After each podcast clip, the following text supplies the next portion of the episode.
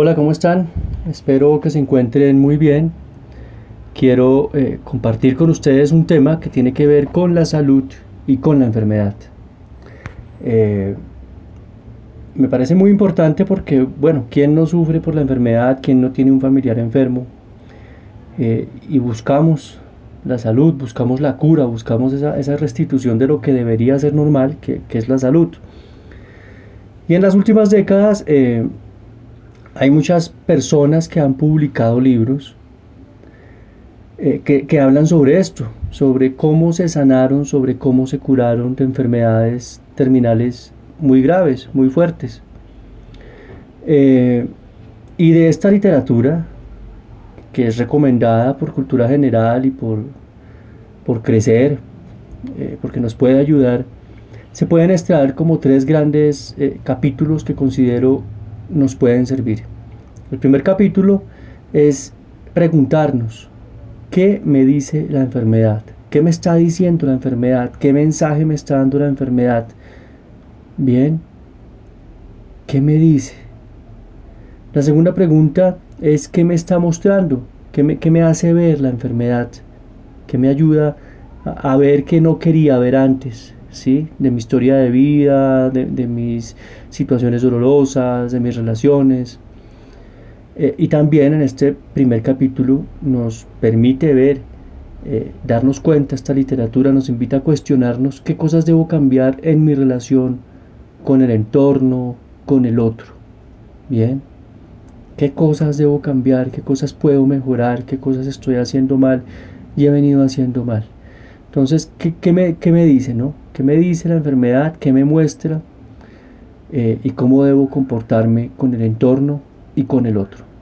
Bien, recordemos que la enfermedad es un intento de regulación inadecuado, enfermo, de cosas que están desequilibradas en nuestro interior.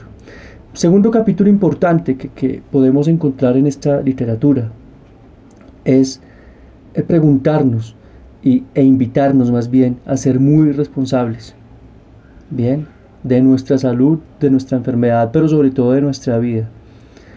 Eh, a dejar de victimizarnos, por ejemplo, porque eso es un, signo de irresponsabilidad, a dejar de, dejar todo en manos de, otras personas, a dejar el resentimiento, porque esto también tiene que ver con la irresponsabilidad, y, hacernos cargo, no conformarnos solamente con lo que nos da la EPS o con lo que nuestros familiares eh, nos hacen por nosotros, sino activamente hacernos responsables de nuestra cura, de nuestra salud, de nuestra enfermedad, de nuestra vida.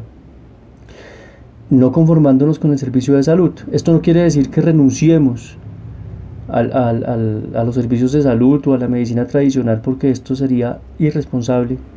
Pero sí complementar con medicina alternativa, con terapia psicológica, con procesos eh, psicocorporales, etc. Bien, meditación, nutrición complementar, literatura de, autoayuda, etc.